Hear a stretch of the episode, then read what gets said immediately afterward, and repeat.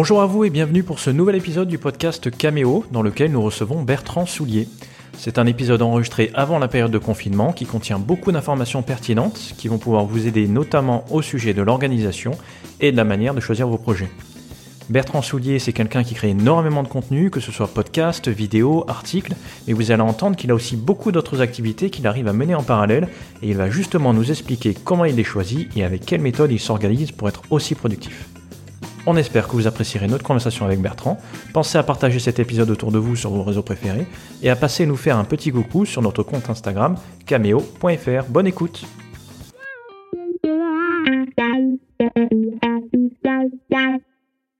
Alors Bertrand, bonjour. Bonjour. Merci d'avoir accepté notre invitation.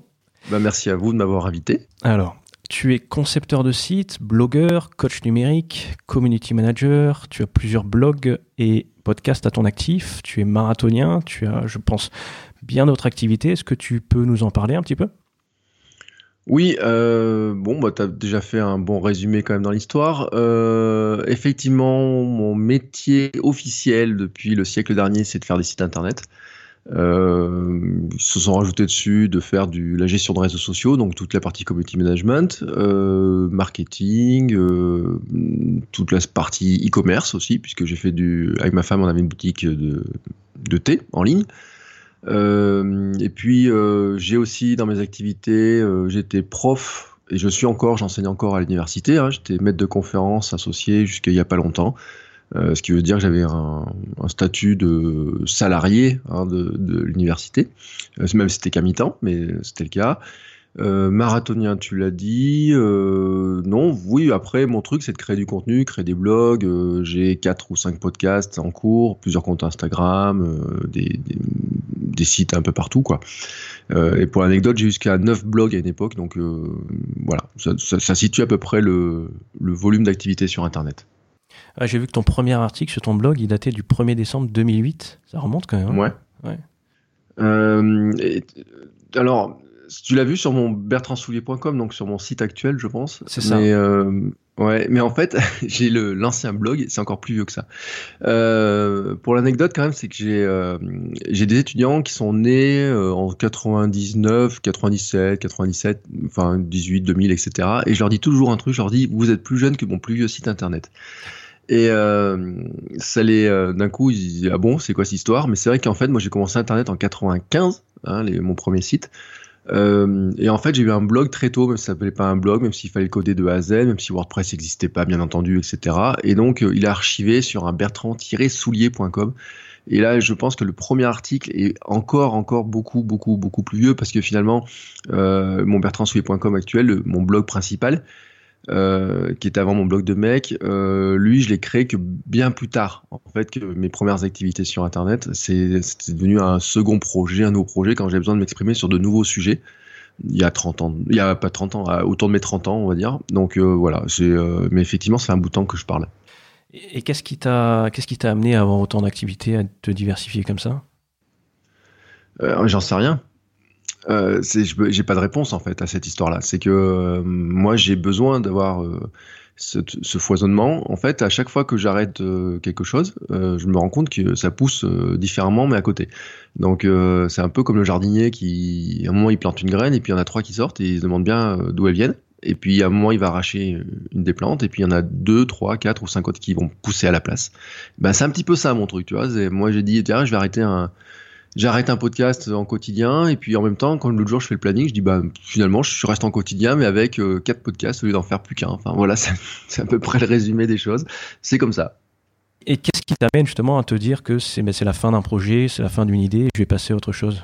Euh, il y a un stade où euh, je finis par m'en lasser. Alors le, le, moment peut être plus ou moins long. Euh, J'avais un site d'actualité locale qui s'appelait Cyberbounia qui était sur Clermont. Euh, il y a un moment donné, je me suis dit, euh, il m'intéresse beaucoup moins, ça m'intéresse moins d'aller interviewer les politiques locaux, etc. Et donc, euh, je finis par m'en désintéresser, tout simplement. Et puis, force de m'en désintéresser, bah, je dis, bah, il est temps de le fermer. Ou alors, est-ce que je peux garder quelque chose et le migrer sur autre chose? Voilà, c'est un petit peu l'esprit, il y a quelque chose qui finit par me happer plus que ce qui m'intéressait juste avant. En fait, c'est ça. Le, méthode de fonctionnement, c'est plutôt ça. C'est il y a un truc qui m'intéresse, donc je creuse. Et puis quand ça finit par me désintéresser, ben je creuse ailleurs. Et donc je laisse un petit peu certaines choses en plan même si ça peut être surprenant, mais c'est, euh, je, je, suis pas très, euh, je, suis, pas très bon en prévision en fait. Je suis pas un gestionnaire de projet, moi, je suis plutôt dans, l'instantané en fait. D'accord. Justement, j'avais vu que sur ton blog, tu avais passé un test euh, Clifton Strengths et que ça t'avait donné quelques réponses, peut-être qui t'avaient aidé. tu t'y retrouves justement dans tout ça, ce que j'ai pu comprendre. Est-ce que tu peux peut-être nous en parler un petit peu? Oui, alors ce qui est euh, intéressant, c'est qu'on peut dire que ces tests, euh, ça fait toujours paraître un peu de tests euh, bizarres, etc. Et donc surtout que c'est très statistique leur histoire en fait. Donc c'est un test qui a été qui a 20 ans ou 30 ans peut-être, je sais pas depuis combien de temps ils l'ont inventé cette histoire. Et donc il y a 176 ou 179 questions qu'il faut répondre sur une échelle de 1 à 5 et puis ça donne une espèce de profil psychologique. Euh, qui euh, avec des points de pour euh, cibler les talents en fait, pour développer les talents. C'est ça cible pas les faiblesses, ça cible plutôt là où on est plus fort. Et donc moi, en fait, il correspond mais vraiment à ce que je ressentais, à ce que je suis par certains aspects. Il m'a aussi mis en garde sur certaines choses. Donc par exemple le côté de le besoin d'apprendre. Euh, c'est quelque chose qui est très fort en moi et euh, il est combiné avec un autre besoin qui est de apprendre et apprendre aux autres donc ce qui tombe bien, puisque dans les métiers d'enseignement, de formateur et tout, et puis de transmission de l'information en tant que blogueur, podcasteur, ça correspond exactement à ce que je fais euh, tout le temps. Euh, il m'a aussi dit que j'étais dans les, euh, j'ai un profil de ce qu'ils appellent idéation, idéation plutôt, pas action justement, idéation, c'est-à-dire travailler dans les idées, futuristes aussi, voire plutôt le futur. donc combiné à tout ça, en fait, ça me dirait que j'ai plutôt fait pour être créatif, euh, coach, euh, avoir des idées, être payé pour mes idées en fait. Euh, voire écrire un bouquin, mais à condition que j'arrive à le publier, qu'il a un certain succès. D'après le, d'après en fait un petit peu, enfin pas qu'il ait un succès, mais que je sois reconnu pour le fait que mes idées soient intéressantes. Voilà, c'est un peu le, un peu le, par contre le, côté un peu négatif des choses, c'est que je peux avoir besoin d'une certaine reconnaissance. C'est que le test montre euh, et ce que je trouve euh, intéressant, c'est que euh, il donne des pistes en fait de comment nous les exploiter. Et puis dans le livre, il y a aussi les pistes sur comment des gens qui travaillent avec ce genre de profil-là devraient réagir. Et en fait, j'en conviens surtout, c'est que je pense qu'il est extrêmement dur de travailler avec moi. Euh, et même moi, des fois, je suis pas certain d'arriver à travailler avec moi-même. Donc ça, c'est un peu compliqué. Mais ce qui explique aussi que je me vois pas, euh, je fais tout pour pas redevenir salarié en fait. Surtout, c'est que j'ai besoin de mon indépendance. Et ce qui est aussi remonté dans mes critères, en fait, le test, à un moment donné, dit bah, vous êtes bien fait pour soit lancer des projets, soit lancer une start-up, soit lancer une entreprise, etc. Mais euh, le lancer, quoi, pas le gérer au quotidien, pas de gestion de projet, pas tous ces trucs-là. Et je sais que ça va repiloter, en fait, en partie, ma manière de travailler, ma manière de trouver des clients, ma manière de, proposer des choses en ligne, en fait, tout simplement. Parce que dans un des articles de ton blog, tu parles des, des trois mots. En fait, tu te donnes trois mots par an. Alors, j'ai noté en 2016, tu t'étais donné euh, santé, focus, vidéo. En 2017, minimaliser, raconter, avancer. En 2018, euh, famille, marathon, documenté. En 2019, euh, pareil, mais en rajoutant le pourquoi. Est-ce que tu peux nous mm. parler de tes trois mots 2020 et comment tu es arrivé à ces trois mots? Alors, les trois mots 2020, c'est croire, réinventer et vendre. Alors, je les ai pas mis dans cet ordre-là, euh, et sachant qu'il y en a un qui est déjà fortement, fortement remis en question, c'est le mot vendre, euh, que je suis en train de remplacer par envie d'acheter, ce qui est le pendant en fait. Euh, pourquoi? Alors, l'histoire de ces trois mots en fait, c'est que, comme tout le monde, j'étais confronté au fait de dire ouais, je vais faire quelque chose dans l'année, je vais faire une belle année, je vais pas recommencer les heures du passé, enfin patati, là, toutes les toutes les injonctions de début d'année, les bonnes résolutions, tout ce truc-là. Là. Et puis, euh, comme moi, je suis pas fait pour travailler sur une année, mais fait pour travailler sur des trucs qui durent 15 jours, 3 semaines, euh, ça me va pas en fait. Euh, un projet annuel, c'est très compliqué. Et encore que le marathon, je me rends compte que j'ai réussi à le faire, mais finalement, le temps de préparation marathon, il est assez réduit, il est sur 3 mois, donc ça correspond, c'est pas si mal que ça. Et donc euh, ma réflexion, elle était de dire euh, comment je peux avancer, mais surtout c'est que comment je peux combiner tous ces projets, toutes ces idées que je peux avoir, et me dire est-ce que c'est une bonne idée ou pas? À un moment donné, c'est euh, je sais pas, j'ai envie de lancer un blog, est-ce que c'est une bonne idée? Et comment je le questionne? Et donc je le questionne par rapport à ces trois mots. Et donc en fait, les trois mots peuvent marcher ensemble ou séparément. Ils ont, alors j'avais fait une formation début d'année sur pour les gens qui voulaient faire pareil avec des questions, des séries de questions, etc. Entre ce qu'on veut, ce qu'on voudrait devenir, ce qu'on est maintenant et vers quoi on a envie d'aller et vers quoi on voudrait se satisfaire à la fin de l'année. Et donc, par exemple, euh, le mot famille était remonté sur la, naissance de ma fille. C'est-à-dire que j'avais décidé que je questionnerais la plupart de mes décisions avec, en fonction de savoir si c'était bon ou pas pour ma famille, euh, ma femme, et donc ma fille qui allait naître. Et donc, après l'année de, bah, 2018-2019, hein, elle est née en 2018, ma fille, donc 2019 c'était à peu près pareil. C'était de dire est-ce que oui ou non c'est bon par rapport à euh, être avec elle, passer du temps avec elle, bien m'occuper euh, d'elle, etc. Et être avec, exemple, pour euh, elle et ma femme, etc. Donc ça, exemple, c'est l'exemple type de famille. documenter, ça peut piloter des choses qui étaient par exemple sur quel type de contenu je vais faire, hein, notamment des vlogs, montrer ce que je fais au quotidien et pas seulement des idées comme ça. Et puis, euh, ma marathon, c'était mon projet d'être marathonien pour mes 42 ans. Et en fait, quand on mélange les trois, il y a une question qui est est-ce que je peux faire un marathon? Est-ce que c'est euh, pas gênant par rapport à ma fille? Oui, non, ça se questionne. Euh, si je fais un marathon, est-ce que je peux pas le documenter? Est-ce que je peux pas documenter ce qui concerne ma fille? Voilà, il y a des questions comme ça. Et puis, des fois, il y a des choses, ça dit oui, et puis des fois, ça dit non. Hein. Donc, euh, par exemple, euh, documenter euh, ma vie de papa avec ma fille, ça dit non, parce que ça m'obligeait, je trouve, à montrer ma fille, et je veux pas montrer ma fille sur Internet, donc je dis non.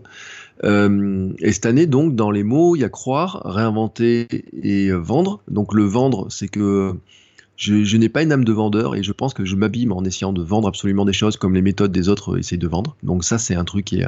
Donc je vais le modifier en me disant que...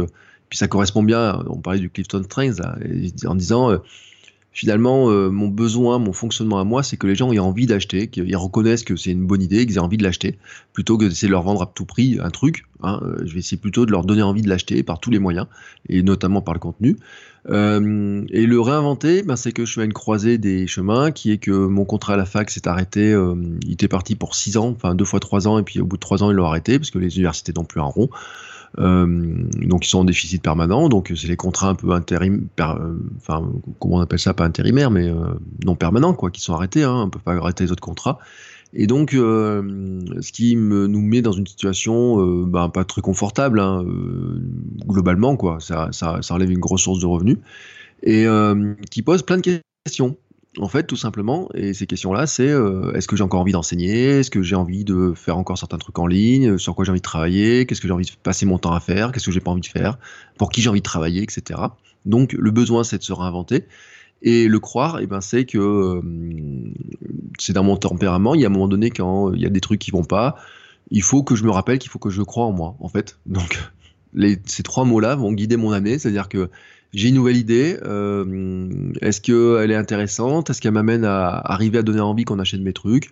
Est-ce que je peux croire dedans? Est-ce que oui ou non euh, Si je trouve qu'elle est vraiment bonne, il bah, faut que j'y croie et que je la lance, en fait, tout simplement, plutôt que de dire un jour je la ferai.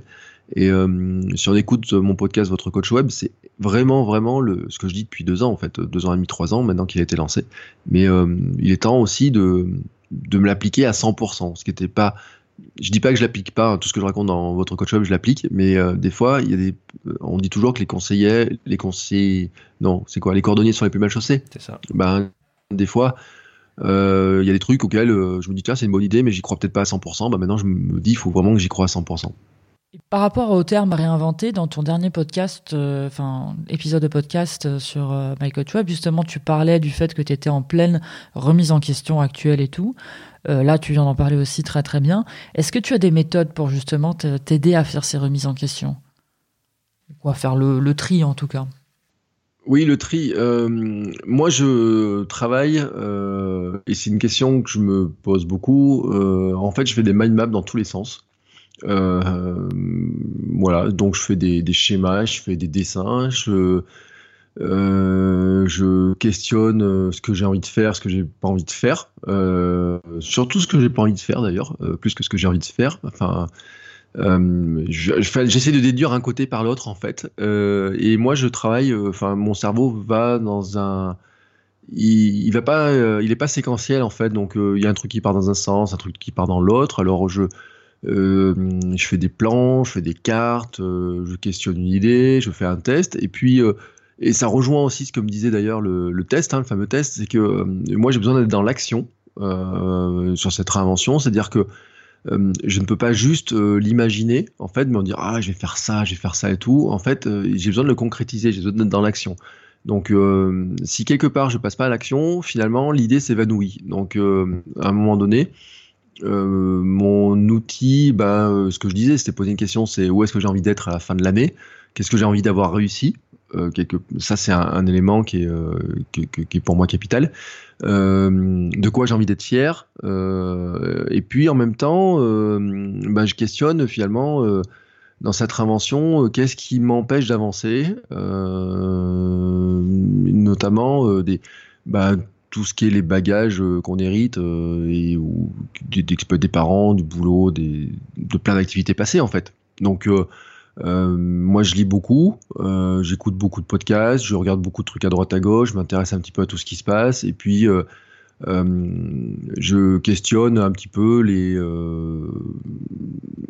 vraiment ce que j'ai envie, vraiment vers quoi j'ai envie d'aller. Et je peux pas dire que j'ai un outil vraiment, quoi. C'est-à-dire qu'un crayon, un papier, c'est pas vraiment un outil, mais ça reste le plus l'outil le plus facile à gagner, quoi. Et, par rapport justement en termes de slasher et de multipotentiel, je sais que tu en as parlé dans, rapidement dans un de tes podcasts. Qu'est-ce que, qu'est-ce que ça t'évoque? Bah, moi, c'est un truc qui est, qui est marrant, c'est que je pense que j'ai toujours été, même quand le terme n'existait pas en tant que tel euh, de slasher. Euh, moi, le jour où j'ai découvert ce terme-là, je dis ouais, enfin, ça me ressemble à mon quotidien en fait. Euh, c'est-à-dire que moi, depuis, alors, je, je, peux pas dire hein, au lycée, mais en fait, depuis que je suis étudiant, euh, j'ai toujours eu des projets annexes. J'ai toujours eu un fonctionnement avec des projets annexes, etc. Donc, euh, quand j'étais étudiant, j'avais un site à côté, puis deux sites à côté. Euh, j'ai eu euh, toujours une, enfin j'étais en, j'étais bénévole dans d'autres trucs. Enfin j'ai toujours tout un tas de petites activités autour. Et même euh, ensuite quand j'étais salarié, j'ai gardé d'avoir plusieurs activités. Alors une activité nourrissait l'autre en fait, c'est-à-dire qu'elles sont connectées. Euh, moi, c'est le lien, c'est le numérique, hein, en fait. Mais euh, c'est des manières d'apprendre le numérique différemment. Donc, d'un côté, je faisais des sites, d'un côté, je faisais du contenu, d'un côté, je faisais du développement, d'un côté, je travaillais pour des clients pour mon agence enfin l'agence qui me salariait, puis après j'avais des clients à moi en direct pour des missions qui étaient totalement euh, différentes, hein, on n'était pas en concurrence. Euh, et en fait, euh, le matin, je commençais sur une activité, après je partais travailler, à midi je rentrais, je faisais une autre activité, le soir, après je partais travailler, le soir je faisais encore une autre activité. Et donc, il y a un moment quand on me disait mais qu'est-ce que tu fais, qu'est-ce que tu aurais sur ta carte de visite, j'avais un moment, j'avais regardé dans mon portefeuille, j'avais trois cartes de visite. C'était euh, et, j'avais calculé qu'à moi j'avais cinq feuilles de salaire différentes de, de, entre les coopératives, euh, le fait de travailler pour un tel, pour un tel, etc. Et donc euh, je, pour moi c'est c'est le c'est ce qui me permet de maintenir la passion en fait de pas m'ennuyer dans un truc, etc., d'avoir plein de, plein de choses, qui s'est traduit des fois par du bénévolat, des fois par du salariat, des fois par des missions, des fois par plein de choses, mais qui en tout cas, euh, et je pense que de toute façon, nous sommes tous faits, euh, même si notre cerveau n'est pas fait pour être travailler sur plusieurs choses en même temps, je pense quand même qu'on est mieux, pour beaucoup, en tout cas, enfin moi tel que je l'imagine, quand on arrive à avoir plusieurs centres d'intérêt dans son quotidien et pas juste être focalisé sur une seule chose. Donc, moi, ça me semble logique de fonctionner comme ça, mais c'est peut-être pas le cas. Après, ça, c'est vous qui êtes plus spécialiste du truc. Moi, pour moi, le fonctionnement logique, c'est de se dire, euh, on a plusieurs centres, on navigue entre l'un et l'autre. Euh, le tout, c'est d'arriver à les combiner. Et le, je pense que la difficulté, d'ailleurs, c'est d'arriver à les combiner, de se dire qu'il n'y en a pas un qui doit prendre le dessus sur l'autre. Euh, moi, ça a été un peu mon, problème par le passé, en me disant, j'ai pas du tout envie de faire ça, mais qu'est-ce que j'ai envie de faire le truc qui est à côté là et tout. comment je fais pour faire les deux euh, ou comment je fais pour il y en a un je vais en faire moins et puis l'autre plus mais euh, alors c'est ennuyeux quand c'était le boulot qui était moins motivant quand même mais c'est comme ça. Et là tu en parles ça a l'air d'être quelque chose de très simple euh, enfin dans ton fonctionnement comme si c'était quelque chose de tout à fait logique. Ça a toujours été comme ça dans ta façon de voir les choses, dans le fait de te rendre compte que tu avais ce, ce, fonctionnement et que donc du coup, tout naturellement, tu as emprunté un chemin en faisant plusieurs activités? Mais en fait, c'est-à-dire que je l'ai jamais posé la question de savoir si je faisais plusieurs activités. C'est-à-dire que, euh, alors j'avais dit dans un très vieux épisode de, très vieux épisode de votre coach web, moi j'ai pars du principe que il y a plein de formations sur internet qui disent aux gens d'apprendre à dire non. Et moi je dis qu'à un moment donné, il faut savoir dire oui. Euh, euh quand quelqu'un vous propose une opportunité, ben faut dire oui, je vais l'étudier, ça peut m'intéresser, etc. quand il y a une idée qui vient comme ça, moi je pars du principe qu'on va d'abord dire oui plutôt que non, plutôt que ça marchera jamais, etc. Et donc je préfère la creuser. Moi j'ai besoin d'être dans l'action pour la creuser. Et donc je me suis jamais questionné sur le fait que c'était facile ou pas facile. Euh, me suis toujours euh, organisé pour que ça fonctionne ensemble, en fait. Et euh, naturellement, alors il y a une époque, la contrepartie de tout ça, c'est que je dormais pas beaucoup. voilà, je dormais très peu, enfin je dis 4, 4 heures par nuit, peut-être 4-5 heures par nuit, je me levais tôt, je me couchais tard, etc. Donc après, au bout d'un moment, c'est la santé qui en a pâti, je pense. Euh, donc dans ces multi-activités, j'ai rajouté le sport en fait et la cuisine saine euh, comme nouvel euh, territoire d'expérimentation et de passion. Tu peux nous en dire un peu plus justement sur ça? Qu'est-ce qui t'a amené à te mettre au sport, à faire attention à ta nutrition? Alors, il y a environ 5 ans, environ, ouais, à peu près dans ces années-là, j'étais un gros hamster joufflu, vraiment mal. Enfin, il n'y avait rien de, bon, quoi, qui était, c'était tout la cata. le hors boulot, quoi, parce que j'avais quelques années avant, j'avais fait une, j'étais victime de harcèlement moral au boulot. Et euh, donc euh, j'avais quitté mon boulot, je m'étais mis à mon compte, etc. On avait acheté une maison, on s'est marié avec ma femme et tout. Et puis, euh, mais quand je regarde les photos de mariage, en fait, on a deux hamsters sur la photo. donc c'est moi et ma femme. Et mais d'ailleurs, ma fille qui a deux ans, il nous a pas reconnus sur une des photos. Donc c'est quand même un signe hein, que le changement a été notable. Et un jour, quand même, euh, on avait essayé plusieurs fois. Moi, une fois, j'ai essayé de me mettre au sport, mais je, râlais après mes applications en disant je vais jamais courir, etc. Et de commencer à dire ben, je vais un peu rééquilibrer les choses. Moi, j'ai dit bah, écoute, euh, on va le faire ensemble, je vais rééquilibrer. On a rééquilibré. Et puis, euh, on a rencontré une bonne diététicienne à un moment donné qui, qui, nous a dit bah voilà, il faudrait essayer ça. Voilà, faites ça, ça et ça pour voir ce que ça donne. Et ça, plus euh, le fait de faire du sport, j'ai découvert en fait une nouvelle forme d'équilibre. Euh, vraiment, euh, de manière de. je fais du sport trois fois par semaine. j'ai regardé les sports en fonction de ceux qui correspondaient le plus pour dire ah bah tiens lequel va me permettre de retrouver ma ligne en fait grosso modo. Donc je me suis dit bah je vais aller nager parce qu'a priori ça fait des abdos. je vais faire tel sport parce qu'a priori ça a l'air sympa pour se défouler. Enfin voilà des trucs comme ça. Hein. Et puis ben, de fil en aiguille, je me suis mis à recourir et en fait, euh, maintenant, je ne fais euh, quasiment plus que de la course. Euh, je mange bien et je fais de la course, mais c'est devenu naturel en fait. C'est-à-dire que c'est totalement intégré. ce matin, je faisais une photo sur Instagram en disant je mange du houmous déjeuner. Euh, c'est pas un effort en fait, c'est juste que je me suis régalé avec du houmous et du pain complet, du houmous maison. Et pourtant, c'est normalement un plat salé, un plat d'apéro pour certains. Mais euh, c'est rentré comme ça. Mais à l'époque, euh, c'était un effort. Moi, le premier effort, c'était d'arrêter de boire du coca, c'était d'arrêter de manger du sucre, d'arrêter de manger du Nutella, enfin d'arrêter de manger des tout ce que je pensais, puis tous les efforts que je pensais faire un truc sain, en fait, étaient jamais sains parce que euh, c'est ce que je dis un jour. vous achetez un yaourt à la vanille, ou un yaourt qui vous paraît être un yaourt nature à la vanille, en fait, c'est un yaourt sucré à la vanille. donc, euh, même le truc que je trouvais ça à une époque n'était pas sain. Et donc, tout ça, en fait, je l'ai appris. Et ce que j'ai fait, en fait, c'est que comme pour le reste, je me suis passionné. Et puis, je me suis mis à en parler, euh, à dire, bah tiens, je vais partager mes astuces, mes trucs, euh, mes recettes sur Instagram, etc. Et bah, de fil en aiguille, j'ai perdu quand même 25 kilos, presque 27 à mon maximum quand même. donc, ce qui est pas mal. Hein, c'est la formule a bien marché pour moi, quoi. Est-ce que ça t'a apporté au niveau du travail, au niveau... Alors je te, je te pose la question parce que j'ai lu un article comme quoi le fait de faire du sport euh, pouvait bénéficier par rapport à ton quotient intellectuel, par rapport à ton... pas quotient intellectuel, mais ton intelligence pour la préserver. Est-ce que toi tu as senti un effort? Est-ce que tu te sens... Comment tu te sens par rapport à avant dans ton travail, dans le fait de réaliser tes tâches, tout ça? Alors, moi, ce qui est certain, et euh, je le dis souvent, c'est que de toute façon, nous sommes euh, un corps euh, dans son intégralité et que, en fait, le cerveau n'est pas détaché du corps. Et que le fonctionnement du cerveau, qui est basé sur des transmissions dans tous les sens, mais aussi, il a besoin d'oxygène, il a besoin de sang, il a besoin que tout ça circule. le meilleur moyen de faire circuler tout ça, en fait, c'est de bouger le corps. Donc, le corps, en fait, c'est un bon véhicule pour amener le cerveau, par exemple, pour aller voir des nouvelles choses pour euh, ne serait-ce que d'aller chercher un nouveau bouquin dans un magasin, etc. Et parce que ça donne des nouvelles idées de travail. Mais après, en fait, euh, à une époque, je faisais du podcast en marchant. C'était mon streetcast. Et il y a des épisodes, je partais, je disais, tiens, j'ai envie de parler à quelqu'un. Donc, je parle dans mon micro comme ça. Et je revenais une heure après. Et en fait, j'ai eu des idées, mais ça fusait quoi. C'est euh, tac, bah, l'idée venait là-dedans, tac, tac, tac, tac, ça venait là-dedans. Je rentrais à la maison. Des fois, même quand je vais courir, euh, je m'arrête en route et c'est euh, vendredi dernier, en plein soleil, je me suis arrêté au bout d'un moment. J'ai dit non, là il faut que je m'arrête. J'ai trouvé, euh, j'ai trouvé la nouvelle baseline d'un site, etc.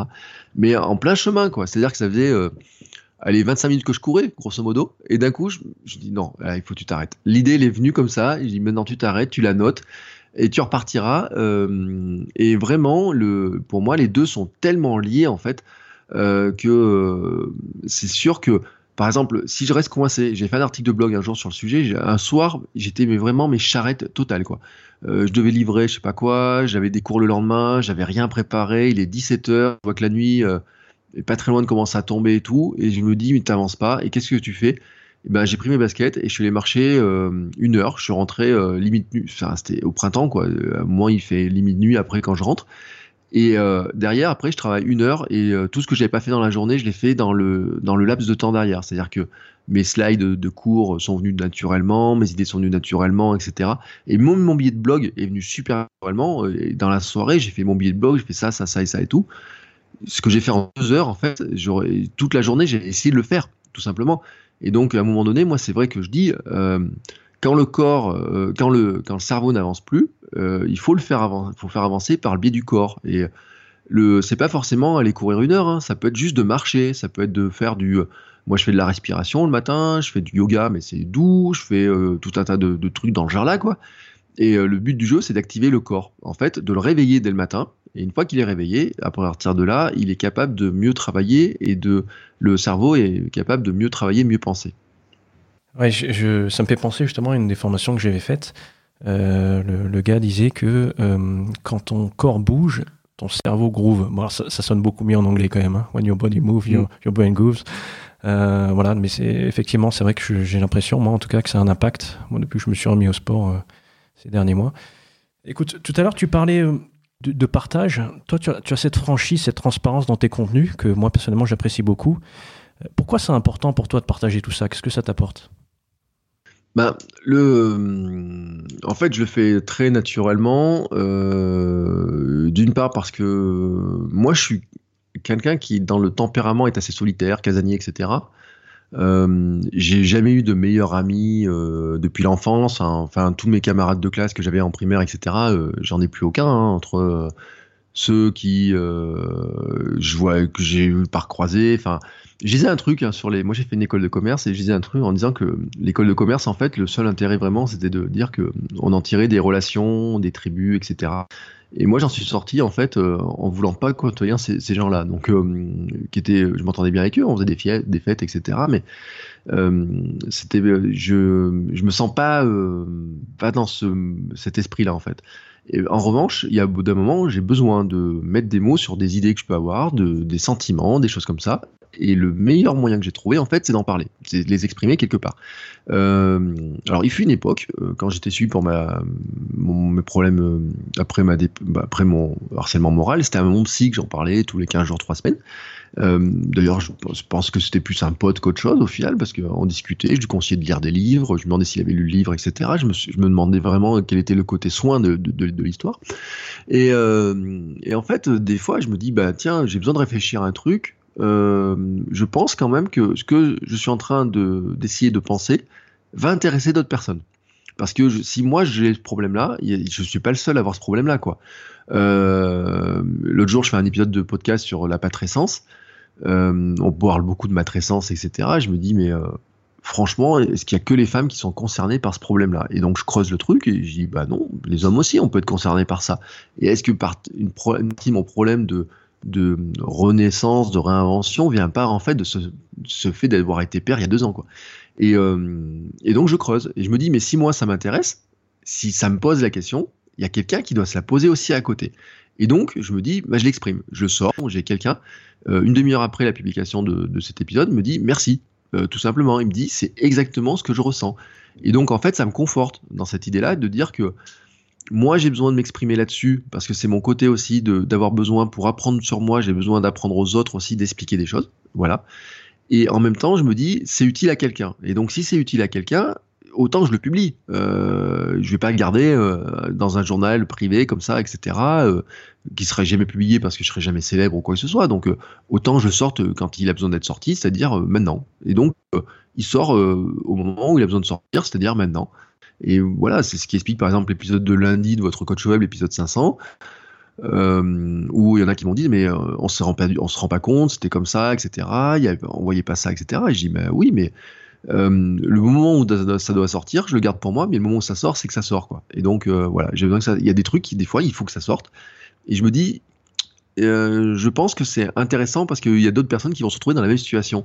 Et en fait, ce qui m'intéresse dans cette histoire, moi j'ai fait des formations sur le storytelling, sur que je vais renommer parce que en fait je les gens n'ont pas compris ce que je voulais partager dedans, mais c'est que euh, si tu veux acheter une formation à quelqu'un, si tu veux prendre quelqu'un comme guide, comme mentor, comme je sais pas quoi, en fait tu as besoin de savoir que il a déjà vécu la situation dans laquelle tu trouves toi, d'une manière ou d'une autre. Euh, voilà. Euh, je parle vraiment hein, quand, par exemple, j'ai des gens qui m'envoient des messages sur la perte de poids. Ils savent que moi, en ayant perdu 27 kilos, eux qui en ont 20 ou 30 kilos à perdre, ils se disent, ah, le mec, il sait ce que je, je suis pas comme le mec qui a toujours été sportif, tu vois, plein de, bas, plein de muscles, etc. Donc ils se reconnaissent là-dedans. Mais pour qu'ils se reconnaissent là-dedans, il faut aussi que je leur donne des signes que je l'ai vécu, cette histoire-là. Et en fait, moi, chez moi, c'est naturel. C'est pas calculé, c'est extrêmement naturel. Donc, euh, il y a un moment donné, ben, ça, ça sort. Et voilà. Donc, c'est pour ça que c'est. Mais je pense que c'est aussi le fonctionnement de mon cerveau qui est comme ça. Hein. Je, je, attention, hein, je dis pas que tout le monde peut le faire. Moi, je suis comme ça. Et justement, tu, partages énormément de, de, contenu, de, valeurs. Et euh, tu parlais dans cet mm. épisode 500, et tu nous as parlé aussi tout à l'heure du fait que tu avais, tu avais du mal à te vendre. Tu as, du mal à te vendre alors que tu, tu, apportes beaucoup de valeur aux personnes, tu as du mal peut-être à, te mettre en avant. À quoi tu attribues ça? Oh, mais je pense que je parlais tout à l'heure de bagages. Hein. Euh, je pense que l'histoire des bagages, quand même, c'est euh, il y a un truc culturel, je pense, mais et, c'est là où même où je regrette de ne pas avoir connu assez mes grands-parents. Euh, j'avais des grands-parents qui étaient vendeurs d'oranges euh, sur le marché. Euh, eux, c'était, je sais pas comment ils vendaient, mais je me dis que pour faire carrière comme vendeur d'oranges sur un marché, il faut savoir vendre en fait. Et moi, je les ai connus pas assez, je les ai jamais vus trop travailler, ou j'ai un vague souvenir d'un stand qu'ils pouvaient avoir, mais j'étais trop petit quand ils ont pris leur retraite, hein, tout simplement. Et euh, par contre, mais moi j'étais élevé dans ce culte de fais tes études, euh, faut que tu travailles bien à l'école, tu auras un boulot, euh, fais de la musique parce que ça sera bien vu, fais de l'allemand parce que tu seras dans la meilleure classe, ça, euh, le truc comme ça quoi. Euh, il faut faire ci, il faut faire ça, etc. Et puis au bout d'un moment, euh, j'avais même des trucs qui me disaient, ma mère me disait bah tiens tu pourrais rentrer à la sécurité sociale parce qu'elle travaillait, mon père ou elle me disait tu peux travailler chez Michelin parce que moi je suis à Clermont-Ferrand, on a le Michelin alors tu dans la banque, encore une fois j'ai entendu dire que j'ai travaillé dans la banque, ou alors tiens tu pourrais faire un stit maintenant, maintenant c'est truc, fais un stit. Et euh, mais en fait c'est que des métiers euh, où finalement on n'est pas en contact avec la vente. Et euh, dans cette histoire-là, je crois que ça je le, je, je le traîne en fait un petit peu, c'est-à-dire que j'ai toujours fui le côté vendeur en disant je ne sais pas vendre et je me suis mis un frein derrière là-dessus. Euh, et qui est, euh, on a tous un syndrome de l'imposteur et euh, j'aide des gens à lutter contre leur syndrome de l'imposteur, mais mon syndrome de l'imposteur, moi en fait, il se traduit par est-ce que les gens vont bien comprendre l'idée que j'ai envie de partager? Et en fait, c'est le meilleur moyen pour ne pas avoir la réponse, c'est de pas le faire, de pas le vendre le truc.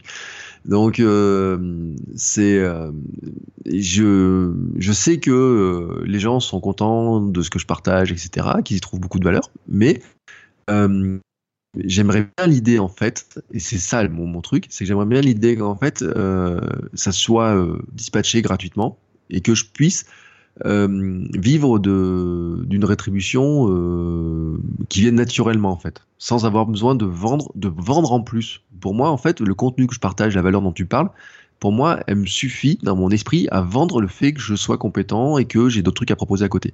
Et en fait, ça marche pas comme ça. Euh, voilà, c'est ça mon problème. Tu as des créateurs de contenu aussi qui peuvent passer par des plateformes de type Patreon ou Tipeee. Je sais que toi, par exemple, mm. tu, tu utilises ça. Mais tu disais que tu l'as peu mis en avant peut-être. Tu, étais assez timide pour en parler. À chaque fois, en tout cas, à chaque épisode, parce que c'est vrai que tu produis énormément de contenu et on va y venir justement sur ton organisation pour sortir autant de contenu.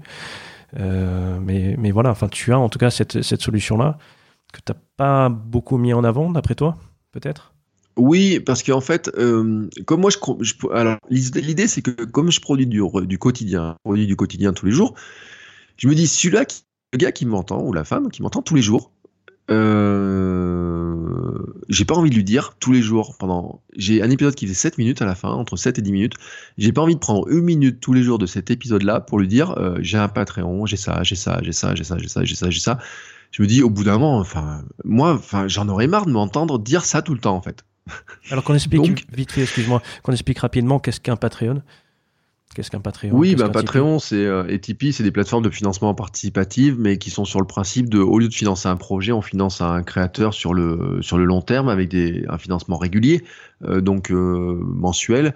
j'ai même un épisode, alors j'ai pas le numéro de l'épisode en tête, mais on avait, j'avais eu quelqu'un de chez Tipeee qui expliquait bien le principe, la différence avec Ulule par exemple, ou Kickstarter. Euh, donc vraiment, on est sur le financement qui sont pas des projets, mais vraiment sur le, le financement de la création dans sa globalité, de mois en mois. Donc les gens peuvent donner 1 euro, 2 euros, 3 euros tous les mois, ou même plus. Hein. Moi, j'ai des gens qui sont montés jusqu'à 60 euros par mois, des fois, avec un service associé derrière. Euh, donc euh, voilà, donc il y a des, une sorte de récurrence. Après, derrière, on y met des contreparties qu'on veut.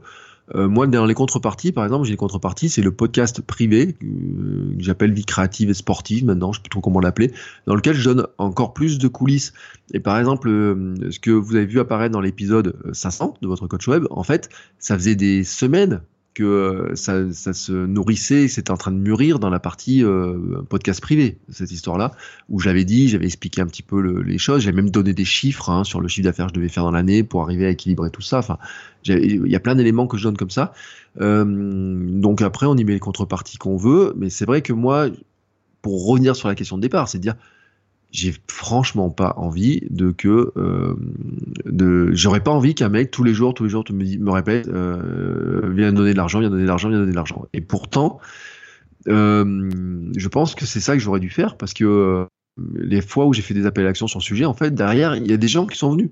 Donc ça veut dire que j'aurais pu le creuser. Mais maintenant que je passe en hebdo je pense que ça va être plus facile aussi dans ma tête de me dire bon maintenant tu dis qu'une fois par semaine donc ça va quoi c'est très drôle parce que c'est quelque chose qu'on a rencontré chez beaucoup de personnes qu'on a interviewées et même nous, hein, en tant que caméo, on a eu beaucoup de mal à mettre en avant la page d'accompagnement alors qu'on sait qu'on a de très bons résultats. Et ce sont des choses qu'on a souvent du mal à faire. Je pense qu'il y, a aussi ce côté où on ne veut pas imposer à des gens d'une rémunération sur quelque chose qu'on trouve déjà euh, qualitatif et limite. Voilà, moi je me mm. retrouve beaucoup dans ce que tu dis, dans le fait que de, le simple fait de le donner devrait valider le fait que derrière on peut bosser ensemble, quoi. Je fais du bon, travail. Et c'est vrai que moi, pour écouter beaucoup de podcasts, il y en a beaucoup qui, à la fin, font des, juste des toutes petites choses en expliquant, euh, voilà, si vous voulez participer, euh, euh, j'ai un Patreon et ce serait top. Et, c'est sans, engagement aucun, vous faites comme vous voulez. Et c'est vrai que, en les écoutant, ça me dérange pas. Et, ce qui est toujours drôle, c'est ce moment où quand nous, on en avait parlé, et c'est quelque chose qu'on réfléchit de faire aussi pour, pour le podcast, de partir sur un Patreon. Et c'est dire, mais en fait, pour quelle raison nous, d'un coup, ça bloque? C'est comme si, euh, voilà, on n'avait pas le droit de demander un coup de main et on, s'interdisait. Et ça, on l'a retrouvé avec beaucoup de personnes aussi qu'on a suivies en coaching, qui ont de très grandes forces et qui n'osent pas, en fait, aller, euh, bah, grosso modo, dire, euh, les gars, ah, vas-y, on participe, mm. quoi. Donc c'est. Ouais, mais c'est notre côté artiste, en fait.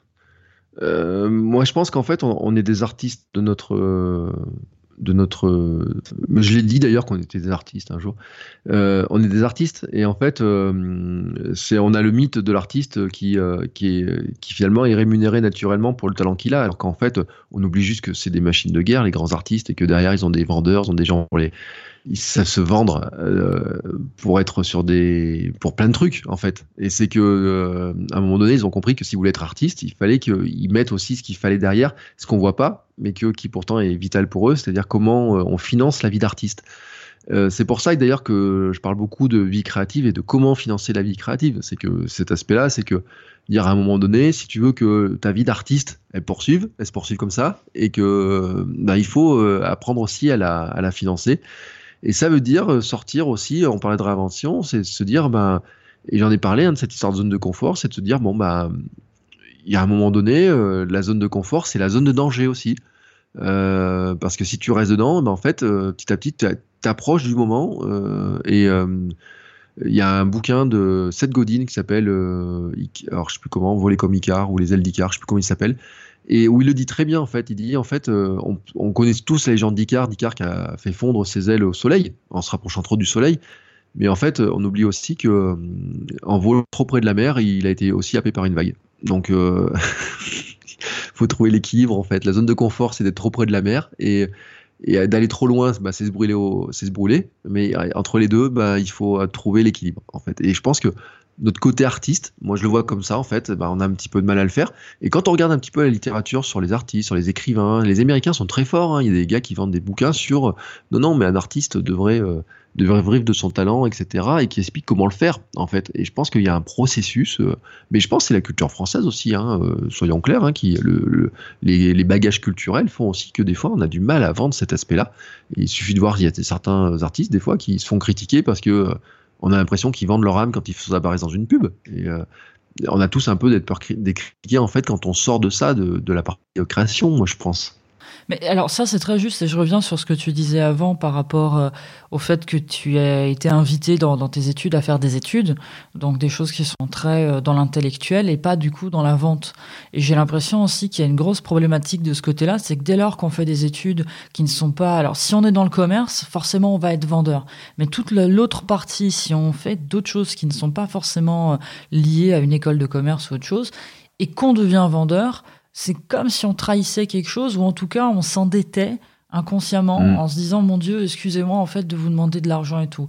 Là où par contre quelqu'un qui sort d'une école de commerce, c'est évident, il n'y a pas de problème, bah, il fait son job, il y va à fond, il a appris à le faire. Et les gens comme nous qui n'ont pas forcément fait d'école de commerce mais qui ont fait d'autres choses à côté, bah, il y a comme une espèce ouais, de culpabilité, j'ai envie de dire. oui, mais en fait, euh, ouais, moi j'ai fait une école de commerce et je n'ai eu aucun cours de vente. Euh, c'est ça, attention, c'est que euh, en fait, les, écoles de commerce portent mal leur nom parce que c'est souvent des écoles qui sont plus de management, euh, tout simplement. moi, j'ai une, enfin, j'ai eu aucun cours de vente. J'ai eu des cours de marketing, etc. Mais j'ai pas eu de, sauf si apprendre des modules très particuliers. Pourtant, on avait le responsable des cours, c'était un grand, il avait été chef des ventes chez Gillette ou je sais pas qui, donc un chef de secteur qui quand même vendait pour pas mal. Et puis moi, je le côtoyais après à côté dans d'autres trucs. Et euh, en fait, les seuls cours de vente que j'ai eu, c'est que j'ai fait un. En fait, j'ai eu j'ai deux bacs plus 5, moi. Il y en a un que j'ai fait pour éviter l'armée. Et euh, j'ai pris un cours de une formation de développement commercial. Et là, j'ai eu un prof qui nous a donné des techniques de vente. Voilà. Euh, moi, j'ai vendu des mini disques à la Fnac, j'ai vendu des brioches dans des villages, j'ai vendu des trucs comme ça, mais en fait, c'est arrivé super tard. Et il y a un truc, j'ai dit à ma femme, je dis que pour notre fille, moi, je vous, voyez l'image là de des gamins dans les séries américaines qui vendent de la citronnade dans la maison là. Et euh, ce truc là. Là et je me dis mais euh, c'est en fait c'est ça qu'il faut pour euh, moi j'ai envie que ma fille un jour me dise bah tiens j'ai un truc j'ai envie tiens comment on fait pour vendre ça? Et que quelque part parce que je sais que en plus ça m'aiderait moi mais bon elle est petite hein, il va falloir que je me mène le cul avant quand même pardon pour l'expression mais me dire elle est. Euh, si un jour elle a envie de vendre, et qu'elle a 5 ans ou 6 ans et qu'elle a envie de vendre, euh, je sais pas, elle fait un truc, un dessin, elle a envie de le vendre, et ben laisse-la faire. Voilà. elle va le vendre, elle va essayer de le vendre, elle va trouver une astuce pour le vendre. Euh, ils n'ont pas de frein, ils n'ont pas encore ses bagages, etc. Et si à 6 ans, elle se découvre qu'elle est capable de vendre un dessin ou un petit truc qu'elle a fait en pâte à modeler, que même si c'est pour le vendre à la famille et qu'il lui donne une pièce, et ben ça lui libérera peut-être cette espèce de poids. Après, c'est vrai que ce poids, dans certaines études, il est fort. Et moi, j'enseigne en communication et marketing à des étudiants. Et euh, l'an dernier, j'ai une étudiante qui m'a dit, mais monsieur, pourquoi vous nous parlez toujours de vendre? Pourquoi euh, vendre, vendre, vendre? Et je lui dis, mais euh, s'il n'y a pas de vente, vous n'avez pas votre salaire. Je dis, mais par exemple, moi, en école de commerce, on formait des, on était formé à du management, du marketing, etc. Mais pas d'aller sur le terrain tant que ça, quoi. Enfin, je pense que tous ceux qui ont eu, qui sont vendeurs maintenant, c'est des gens qui ont appris avec des gens du terrain qui leur ont appris à vendre. Et euh, l'école de commerce, elle forme plutôt sur le fait que dire bah oui, c'est un, esprit qui est assez bien, qui sait réfléchir à peu près, qui sait euh, obéir à peu près à telle telle consigne. Euh, qui saura réfléchir dans certaines situations, mais ça veut pas dire qu'on sort pas vendeur d'une école de commerce. On sort en fait, on sort. Je sais pas de quoi, comment on sort d'ailleurs finalement, euh, parce que les stages nous façonnent beaucoup, etc. Euh, on est très généraliste hein, quand on sort là-dedans, et c'est, je pense, et on devrait inclure très clairement de la vente très très très très très jeune tout simplement. Ce que des cultures ont, hein, la culture chinoise par exemple, c'est des vendeurs, ils, ils, vendent tout le temps. Donc il y a des cultures qui l'ont en eux. Je pense que c'est comme tu disais, effectivement, dans la culture française, on a l'impression que quand on vend quelque chose, on essaye forcément d'utiliser des techniques de vente pour caser quelque chose que ton client n'a pas besoin et essayer de l'arnaquer. Alors qu'au final, moi, ce que je donne souvent comme conseil à des personnes qu'on suit en tant qu'entrepreneur euh, par nos brain checks, l'intelligence partagée qu'on fait, qu'on fait tous les mois sur 10, c'est que à partir du moment où tu apportes de la valeur à ton client, à partir du moment où tu réponds à sa problématique, il n'y a aucun problème à ce que tu lui vendes ce service-là. Et il faut être sûr de, ben, de la qualité de ton travail. Tu n'es pas en train de le prendre pour euh, une vache à lait, tu es juste en train de, ben, de lui enlever une problématique, des choses de temps en temps en lui faisant gagner du temps, en lui apportant des, des solutions, des méthodes, des outils de travail, des choses comme ça. Et à partir de ce moment-là, tu n'as plus de problème à vendre. Je pense aussi qu'il y a une mm. partie timidité, c'est-à-dire que nous, par exemple, Stéphanie et moi, justement, quand on anime ces, ces, ces sessions de, de brainstorming, on a tendance à vraiment à se mettre en, retrait, à avoir cette timidité. Euh, mm. Je pense qu'on n'a pas forcément envie d'être sur les feux des projecteurs. C'est vrai que, comme tu dis, il y, a, ce besoin de reconnaissance quand même, mais il y a aussi cette envie de partager, de, de mettre tout le monde en avant sur un même pied d'égalité et qui est assez forte, tu vois. Peut-être parce que dans mm. notre parcours salarial, de temps en temps, on a connu des, injustices, il euh, faut, le dire, des choses euh, qu'on n'a pas forcément appréciées, et on a un petit peu peur de reproduire ce schéma inconsciemment. Euh, et on va à l'extrême opposé, ce qui est aussi, je pense, pas forcément une bonne chose. Toi, tu parlais de, de marque personnelle, hein, de personal branding, tu en parles beaucoup dans tes podcasts. Mm. Et je pense que c'est important aussi de se rendre compte que oui, on est tous des marques en soi, qu'il faut quand même, on n'est pas en train de mentir, il faut juste montrer notre partie authentique, notre partie honnête par rapport aux gens et montrer nos valeurs et essayer de trouver des gens avec qui on partage ces valeurs et avec qui on peut créer des vraies relations de travail. Et je pense qu'à partir de ce moment-là, ça facilite vraiment les, les, relations. Il y a de ça, et puis il y a une simple chose aussi, c'est que moi, j'oublie pas, c'est que dans, dans, dans, mon persona, en tout cas, euh, je suis hypersensible. Donc il y a plein de choses sur, les, sur lesquelles je sais que je peux très bien avancer et y aller, mais, et, et que je vais gérer. Il y a d'autres choses où par contre, cette hypersensibilité qui Maintenant, se traduit plus par de la timidité et de je me mets à, côté, mais en fait, très sincèrement, très clairement, quand on fait les, euh, les brain shakes et ce genre de choses, c'est de l'observation. J'ai pas eu mon temps d'observation avant, euh, qui fait que du coup, je suis dans un environnement assez euh, sécure pour pouvoir, euh, voilà, bah, je sais que je peux faire ci, je peux faire ça et tout. Et vu qu'on a toujours de nouvelles têtes, c'est vrai que ce temps devient de plus en plus court. Et ça, c'est quelque chose sur lequel, voilà, moi, je suis en train de beaucoup travailler parce que cette hypersensibilité, elle vient aussi euh, ben, un peu rendre toutes ces, ces, petites étapes un peu plus compliquées. Parce que, voilà, mettre un prix sur quelque chose, il suffit qu'une personne sur 100 vienne me dire c'est pas bon. Mon Dieu, je, remets tout en mm. question. Alors que c'est une personne sur 100 qui n'est pas d'accord. Et elle a le droit de ne pas être d'accord. Tout comme moi, j'ai le droit aujourd'hui voilà, pratiquer des prix. Moi, en travaillant dans un salon de tatouage, on est obligé de donner des tarifs. On sait qu'on a des tarifs qui sont bas, et puis il y a des moments, après une journée entière de tatou, quand on regarde ce qu'on a gagné par rapport à ce qu'on a fait, il y a des moments où je me dis, mais moi, j'ai des tatouages sur moi que j'ai payé le double de ce que je viens de faire. Et, c'est quand même absurde. Et c'est compliqué. Je pense qu'il y a une part, enfin pour moi en tout cas, l'hypersensibilité y joue beaucoup. Et c'est quelque chose sur lequel effectivement je travaille parce que bon, bah, au bout d'un moment, faut y aller aussi. Mm. Tu parlais, euh, peut-être on peut rapidement parler de, cette période de salariat qui s'est assez mal passée. Euh, c'est vrai que tu en parles déjà dans tes podcasts, mais si tu peux nous, nous situer le contexte. Oui, euh, moi j'étais. Alors là où ça s'est mal passé, je travaillais au Conseil régional d'Auvergne, au service com en fait. et il y a eu un changement de chef. enfin, en fait, j'ai passé 4 ans dans cette collectivité et j'ai eu deux chefs. Et il y en a un, il était probablement très intelligent, très, sûrement, il avait fait les cabinets de Mitterrand et compagnie à l'époque. Mais euh, il s'en foutait un petit peu, je pense, de ce qu'il faisait. Quoi. Il était dans les grandes idées, etc. Mais il était intéressant, hein, mais euh, se moquait un petit peu de ce qu'il faisait. Et puis à côté, on a eu un autre euh, qui avait été placé là, je ne sais pas pour quelle raison, mais qui en tout cas ne connaissait rien à la com. Et, euh, et qui avait surtout quelqu'un à placer. Et, et qui, à un moment donné, bah, de gars qui était réputé comme étant gentil, sympathique, etc., est, est devenu une ordure, tout simplement, quoi, qui ne disait même pas bonjour, etc. Et, euh, et donc, euh, ça, ça s'amplifiait, quoi. C'est-à-dire que qu'on dise à un moment donné, il y a une espèce de balle qui, euh, vous dites, tiens, je vais faire un geste pour aller là-dedans, et puis ça revenait toujours, toujours plus fort dans l'autre sens, en mauvais. Et puis à un moment, un matin, tout simplement au bureau, je tremblais. Mais c'est-à-dire que le syndrome du truc de dire le dimanche soir, je, je suis pas bien, je peux pas y aller, etc. Moi, je le vivais, mais euh, c'était euh, intense.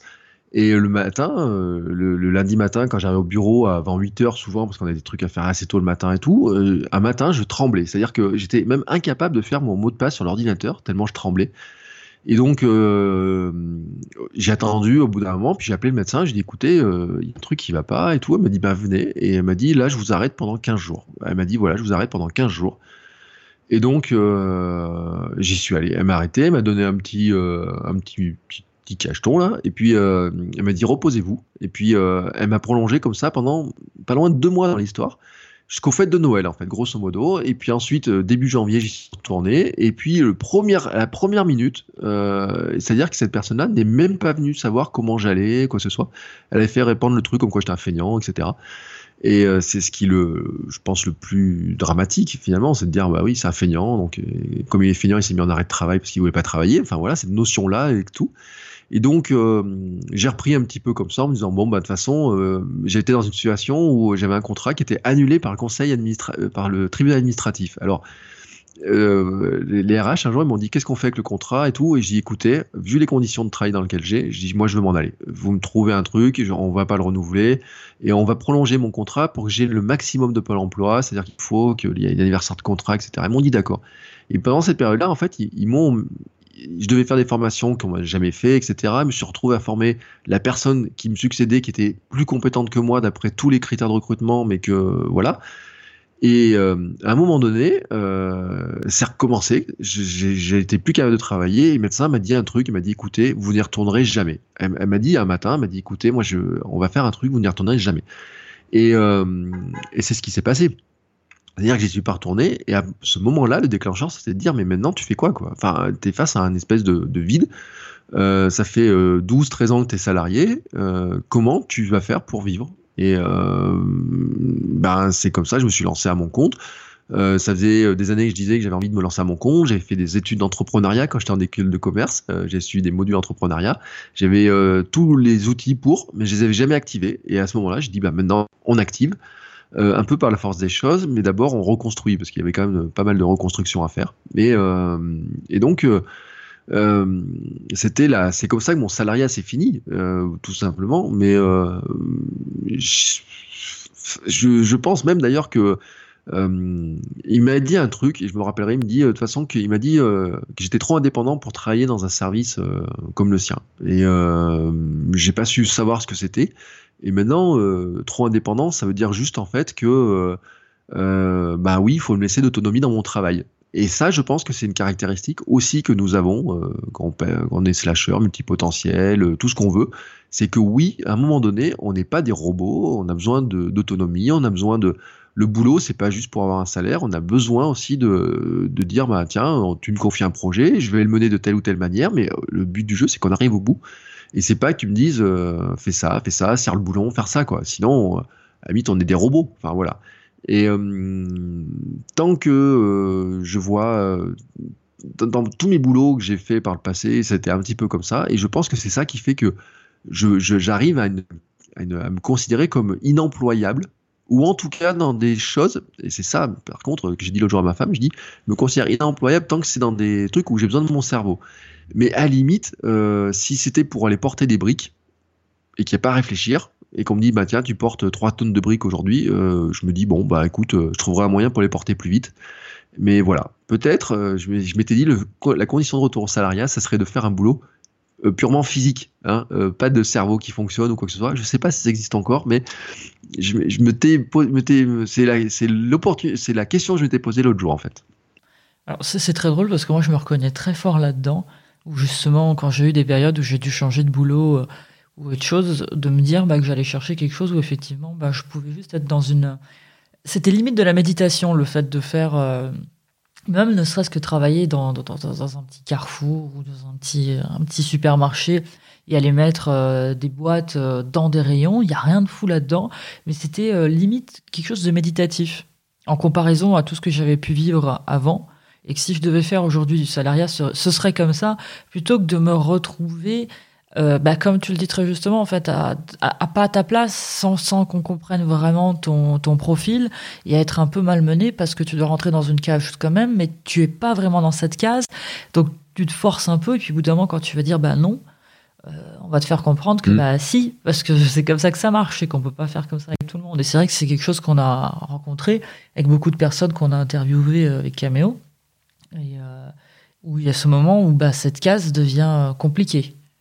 Parce que justement, euh, bah, on n'y rentre pas en fait. On a besoin de cette autonomie, de faire les choses à notre rythme.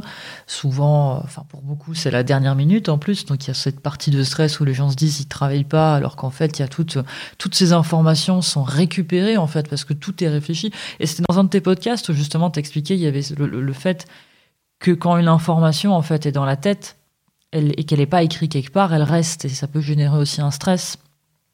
Et effectivement, c'est très intéressant parce que moi, c'est quelque chose que je vois en tout cas pour les profils comme les nôtres, où vu qu'on a une, information qui est par rapport à un métier ou, ou un devoir à rendre ou un projet et tout, bah, elle reste en tête. Donc en fait, tout euh, ce qu'on voit, tout ce qu'on regarde, bah, vient alimenter cette donnée-là tant qu'elle n'est pas écrite quelque part. Et puis au moment où il faut l'écrire, bah, elle sort euh, aussi de façon assez complète. Donc euh, c'est vrai que c'est compliqué de travailler dans, le salariat de, ce genre de choses. Quoi. Et moi j'avais une question du coup par rapport à toutes tes, activités que tu fais, parce que du coup comme tu as dit, tu as cinq podcasts, euh, ça fait beaucoup de choses en organisation et tout. Quel est ton système d'organisation pour tout ça? Parce que enfin, moi je, ça me laisse un peu, euh, même quand on a pris rendez-vous avec toi, tu nous envoyais un petit agenda pour nous demander quelle date. Calendly, ouais. Calendly et tout. Euh, et, c'est vrai que moi, ça m'a fasciné ce système d'organisation. Euh, comment est-ce que c'est quelque chose qui était déjà inné ou c'est quelque chose auquel tu es arrivé? Alors, euh, ce qui est très paradoxal, c'est que vu de l'extérieur, les gens trouvent que je suis extrêmement organisé, alors que moi, de l'intérieur, je trouve que je suis hyper bordélique. Euh, en fait, on, dira que je, suis en étoile, en mind map. Euh, je, je, suis un cerveau mind map. Et donc, ce qui fait qu'en fait, l'idée, c'est que je suis attaché j'ai découvert le bonheur des, des routines. Mais en fait, alors, le pire, c'est que c'est euh, inscrit en moi. Euh, j'ai fait il y a pas longtemps une consultation de naturopathie. Et euh, donc, le naturopathe, il pose des questions, etc. Il regarde les doigts, il fait ça, ça et ça et tout. Puis il me dit, ah, vous êtes casanier Oui, tac. Et puis il me dit, ah, tac, tac, tac, vous êtes tel profil. il me dit oui, profil. Alors, il me dit profil bilieux et tout. Alors, ma femme fait des études de naturopathie et tout. Et puis, elle me dit, me dit ça m'étonne. C'est ce que je pensais que tu étais. Et donc, on regarde le truc, et dedans, en fait, c'est marqué aime euh, les, euh, les habitudes, les routines, ce qui se répète, etc. Enfin, voilà. Et en fait, il y a beaucoup de gens qui ont une idée du mot, une idée très négative du mot routine et habitude, etc. Et moi, je prends plutôt sous un angle de dire, euh, pour que un truc soit fait régulièrement, autant le faire tous les jours. C'est ça, quoi. Alors, je prends un exemple. À un moment donné, le podcast, pourquoi je fais du podcast tous les jours? Euh, Tout simplement parce que je voulais apprendre à faire du podcast. Et le meilleur moyen d'apprendre à faire du podcast, c'est de faire du podcast. Donc on devient podcasteur en faisant du podcast. Bon, ça c'était mon point de départ. Et je me dis maintenant que tu n'as jamais fait de podcast, comment tu fais un cours accéléré? Eh ben, tu en fais euh, le plus souvent possible. Et donc c'est quand le plus souvent possible? Eh ben, c'est que tu n'as plus à réfléchir sur quand tu le fais, c'est tu le fais tous les jours. Voilà. Et donc mon idée, c'était de me dire, tous les matins, euh, tu te fixes une heure et tu dis, enfin, au début c'est tous les jours, tu te fixes une heure et tu publies ton podcast tous les jours, quoi qu'il arrive, quoi qu'il arrive, quoi qu'il arrive. Et tu fais une petite croix sur, sur ton cahier en disant aujourd'hui c'est fait. Et alors, au début du podcast, il y a un jour, c'était 23h59, un, des épisodes. Et puis après, je me suis petit, un, petit à petit structuré en me disant bah maintenant c'est mon, mon objectif c'est avant 7 heures voilà tout simplement avant 7 heures euh, et à partir de là, en fait, ce qui se passe, c'est que j'ai tout un tas de process qui se mettent en place dans ma petite tête, comme ça, qui fonctionnent, et puis qui vont chercher une idée, qui vont chercher une autre.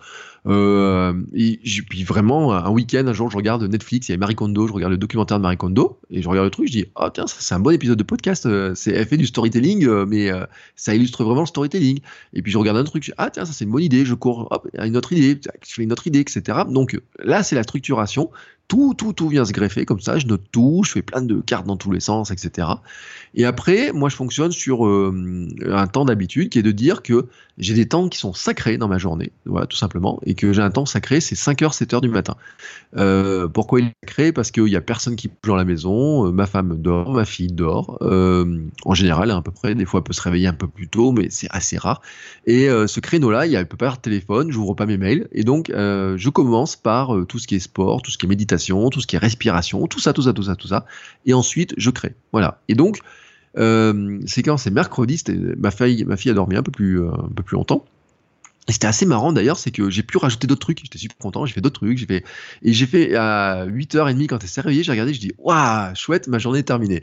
Et euh, mais en fait, mon organisation, c'est de dire que j'ai ces temps sacrés dans lequel quand je vais travailler sur un truc, il faut que tout soit prêt. C'est-à-dire que le moment où je décide que je dois faire une vidéo, le studio vidéo, il est toujours prêt, moi, chez moi. Le studio podcast, il est toujours prêt. L'application, même, mon ordinateur, en fait, il est toujours en veille. Et donc, le matin, le premier truc, c'est que je fais le mot de passe et le premier logiciel qui apparaît, c'est mon logiciel de podcasting. Et donc, j'ai plus qu'à appuyer sur le bouton. Pam, j'appuie sur le bouton, ça enregistre. Il y a tous les modèles qui sont faits, etc. Euh, dans mon, euh, je suis très organisé sur la gestion des tâches, etc. Mais j'ai un bullet journal dans lequel je note les trois choses que j'ai à faire dans ma journée.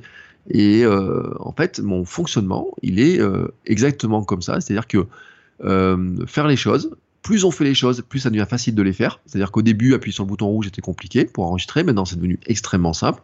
Faire une vidéo au début était compliqué, c'est devenu extrêmement simple. Maintenant, en plus, tout est branché, donc j'allume la lumière et hop, je parle et c'est parti. Euh, j'ai fait une vidéo à 6h30 hein, il n'y a pas longtemps, donc euh, sans aucun souci. Euh, après avoir fait un épisode de podcast, donc ça se fait sans aucun problème.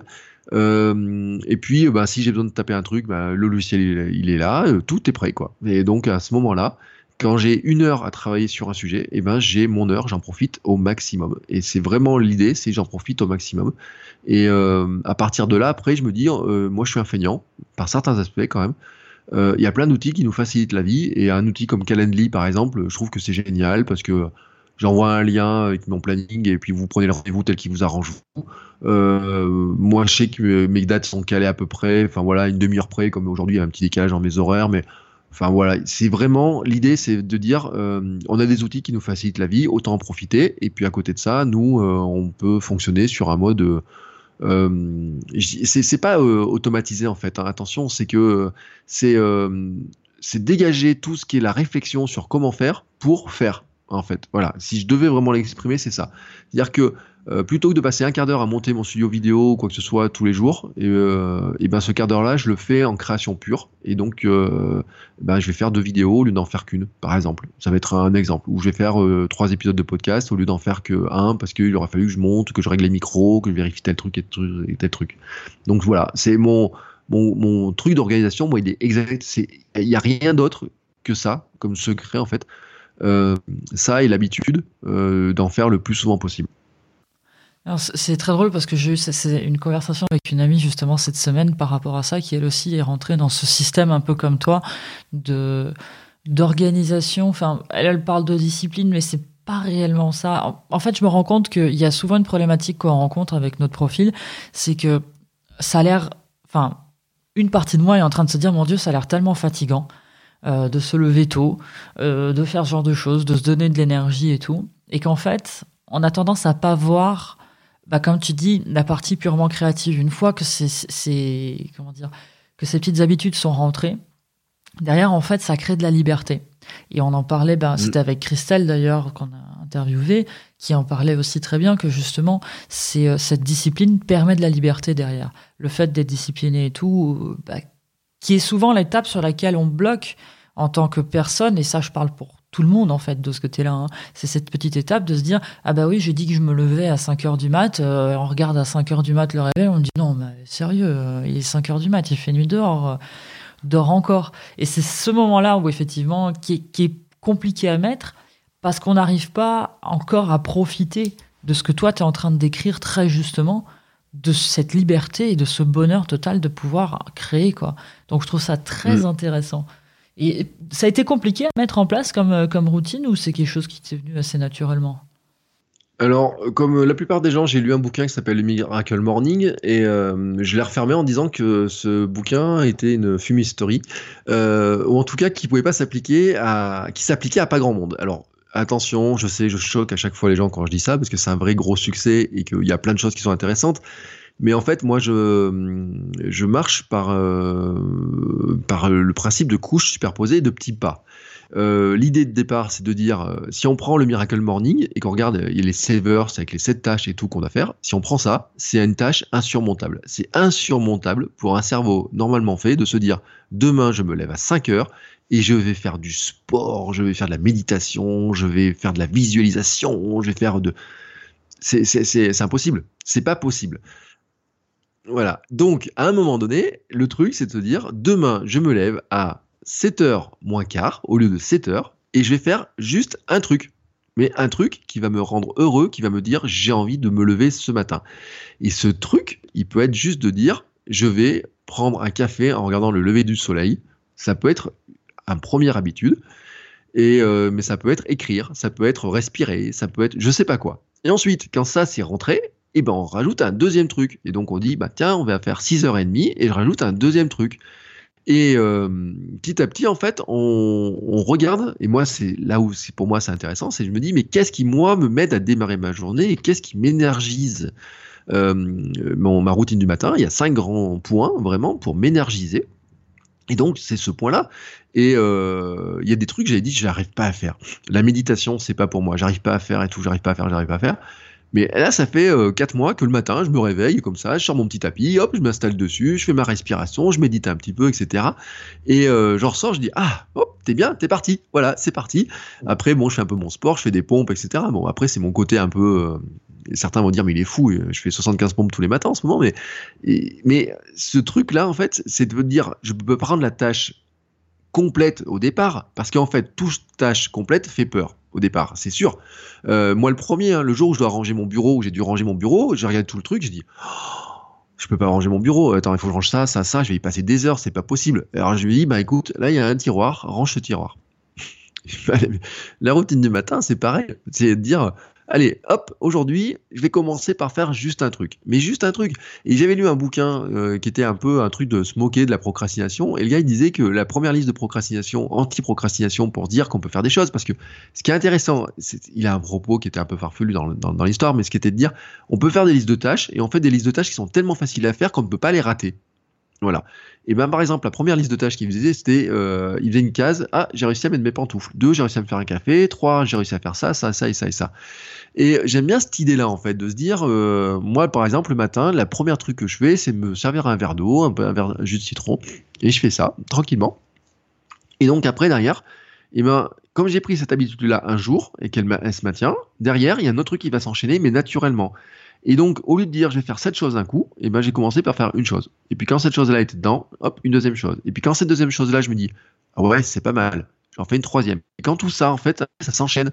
C'est là où, en fait, les habitudes, euh, cette espèce de, routine, qui est pas de la discipline pour moi, parce que c'est juste en fait. Ce matin, je disais, je me suis réveillé à 5h moins 5 sans réveil, quoi. Enfin, j'ai, moi, j'ai pas de réveil dans la. Dans... Le seul réveil que j'ai, c'est ma montre cardio de course elle vibre à 5 heures, euh, mais en fait, euh, je l'éteins euh, avant. Donc, ça fait des, des, des, mois et des mois, que, même des années maintenant, que je me réveille à 5 heures naturellement tous les matins. Quoi.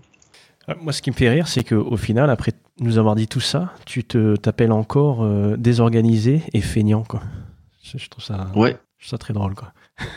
Mais oui, mais parce que c'est le cas. Mais en fait, euh, mes profils montrent un cas, montrent le truc euh, comme quoi je suis euh, travailleur. non, j'ai un truc qui veut dire que je suis obstiné et que je m'accroche à des trucs. Mais en fait, le côté feignant, c'est que si ça m'intéresse pas, mais je vais jamais le faire quoi. Je vais jamais, jamais le faire. ma mère a voulu que je fasse du violon, ça m'intéressait pas. J'allais jouer au foot, jouer aux jeux vidéo, je, pouvais faire tout ce que tu veux, tu vois. Ma compta, par exemple, ça m'intéresse aucunement de faire de la compta. Euh, j'ai fait un épisode sur la motivation et dedans il y a l'équation de la motivation. Et à un moment donné, c'est est-ce que quelque part tu trouves un intérêt? Et non. Et donc à un moment donné, tant que j'ai pas d'intérêt et tant que j'ai pas l'urgence de le faire, eh ben j'ai aucune motivation pour le faire. Et donc qu'est-ce que la motivation de le faire, ça va être de dire euh, et c'est la fameuse loi de Parkinson, hein, c'est qu'on attend le dernier moment pour le faire. Et ben euh, euh, ma fainéantise va m'amener à aller regarder une série Netflix, euh, aller euh, jouer à la Switch. par exemple, j'ai Nintendo Switch. J'ai passé en moyenne sur le mois de janvier 45 minutes par jour à jouer. alors que j'aurais pu travailler sur d'autres choses, etc. Hein, sur le, global. Mais le moment où je décide de dire non, j'ai pas envie de travailler, je vais faire ça et tout, et ben je vais faire comme ça. Et mon côté feignant m'amène à dire eh ben écoute, si tu as un moyen de le faire plus rapidement que ce que tu peux faire, eh ben fais-le un exemple, je vous donne un exemple euh, assez parlant, c'est un conseil que je donne à tous mes étudiants, je leur dis un truc, je leur dis, vous passez votre temps dans mes cours à parler avec votre voisin et vous savez pas à quel point ça m'énerve. Parce qu'après, vous me dites que vous avez trop de boulot, que vous avez trop de trucs à réviser, que vous avez trop de travail chez vous. Et je dis maintenant, voici comment moi j'ai réussi mes études. C'est en étant feignant. Ils me disent, ah, comment euh, Comment vous avez fait? Je dis, ben c'est simple. À chaque fois que j'allais en cours, je faisais en sorte d'écouter tout ce que le prof disait et de noter les éléments importants pour ne surtout pas avoir à les relire ensuite. Tu vois? De dire je n'ai aucune information à chercher. Tout ce qu'il a dit dans le cours, je n'ai rien à chercher et tout. J'écoute tout ce qu'il raconte et je n'ai rien d'autre à chercher. J'ai pas envie de chercher, j'ai pas envie de passer du temps à travailler le soir. Moi, j'ai envie de sortir cinq soirs par semaine, etc. C'était le cas quand j'étais étudiant. Et j'ai pas envie de travailler. Donc, comme je suis feignant pour travailler, je dois passer l'heure que je dois passer en face de ce prof-là. Et eh ben, je dois la maximiser. Et donc, je la maximise en écoutant ce qu'il raconte. Et comme j'ai une mémoire qui est plutôt euh, efficace, j'ai passé des années à ne pas travailler vraiment, euh, côté feignant, j'ai réussi mes études et à chaque, année, les notes augmentaient.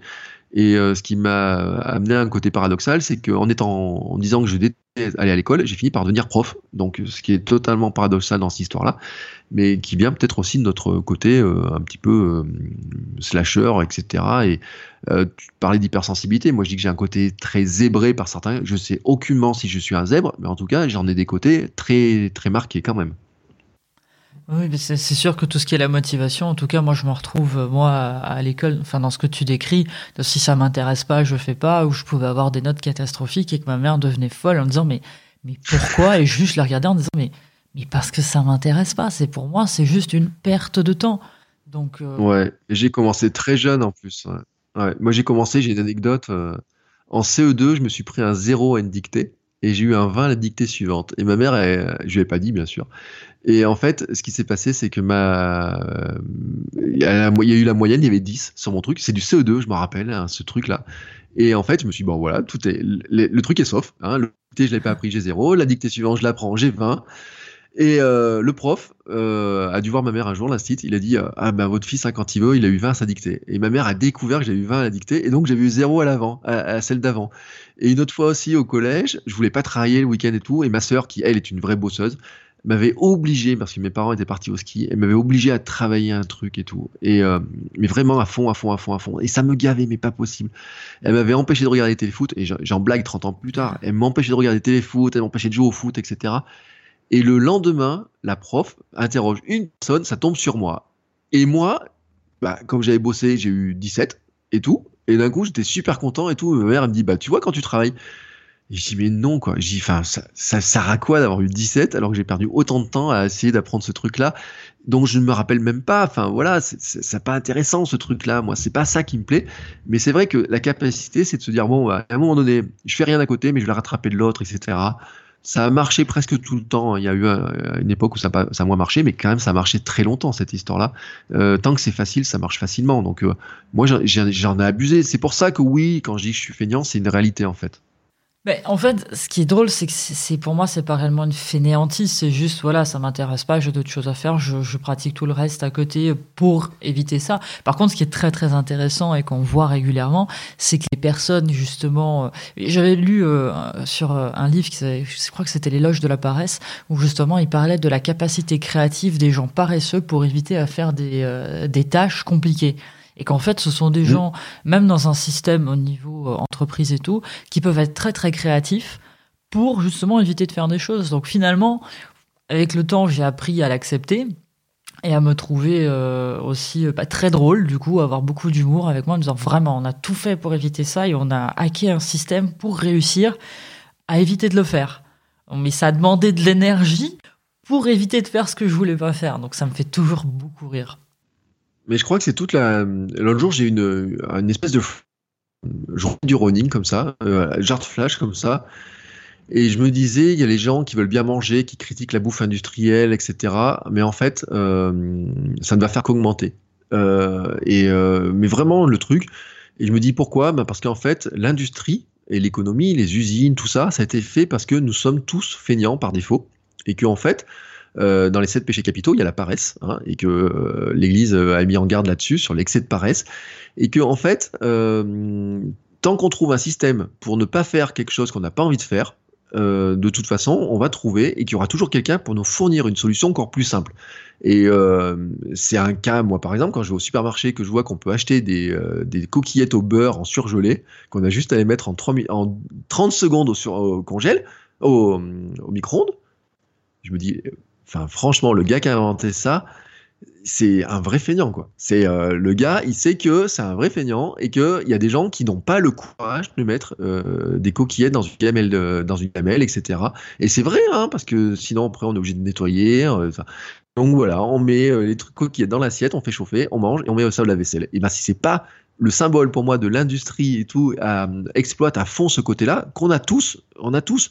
Certains après vont le discipliner, certains ont une envie de travailler qui est plus forte, il y en a qui ont, une vraie capacité de travail aussi, hein, vraiment, euh, euh, soit hérité, soit parce que c'est dans leur euh, fonctionnement comme ça. Mais je pense hein, que à un moment donné, le, monde est, industriel tourne parce que nous avons ce côté feignant et l'Église avait compris il y a très longtemps en fait hein, dans, dans, cette histoire-là. Elle nous a juste dit qu'il fallait nous en méfier parce que euh, ça, à l'époque il fallait qu'on travaille parce qu'il n'y avait pas de machine pour faire notre boulot à notre place, hein, si on réfléchit bien. Et c'est pour ça que j'adore l'informatique, c'est que l'ordinateur il calcule à ma place, il fait tout à ma place. Donc euh, la fainéantise c'est de lui donner, de dire bah tiens fais ça maintenant et moi je vais faire autre chose.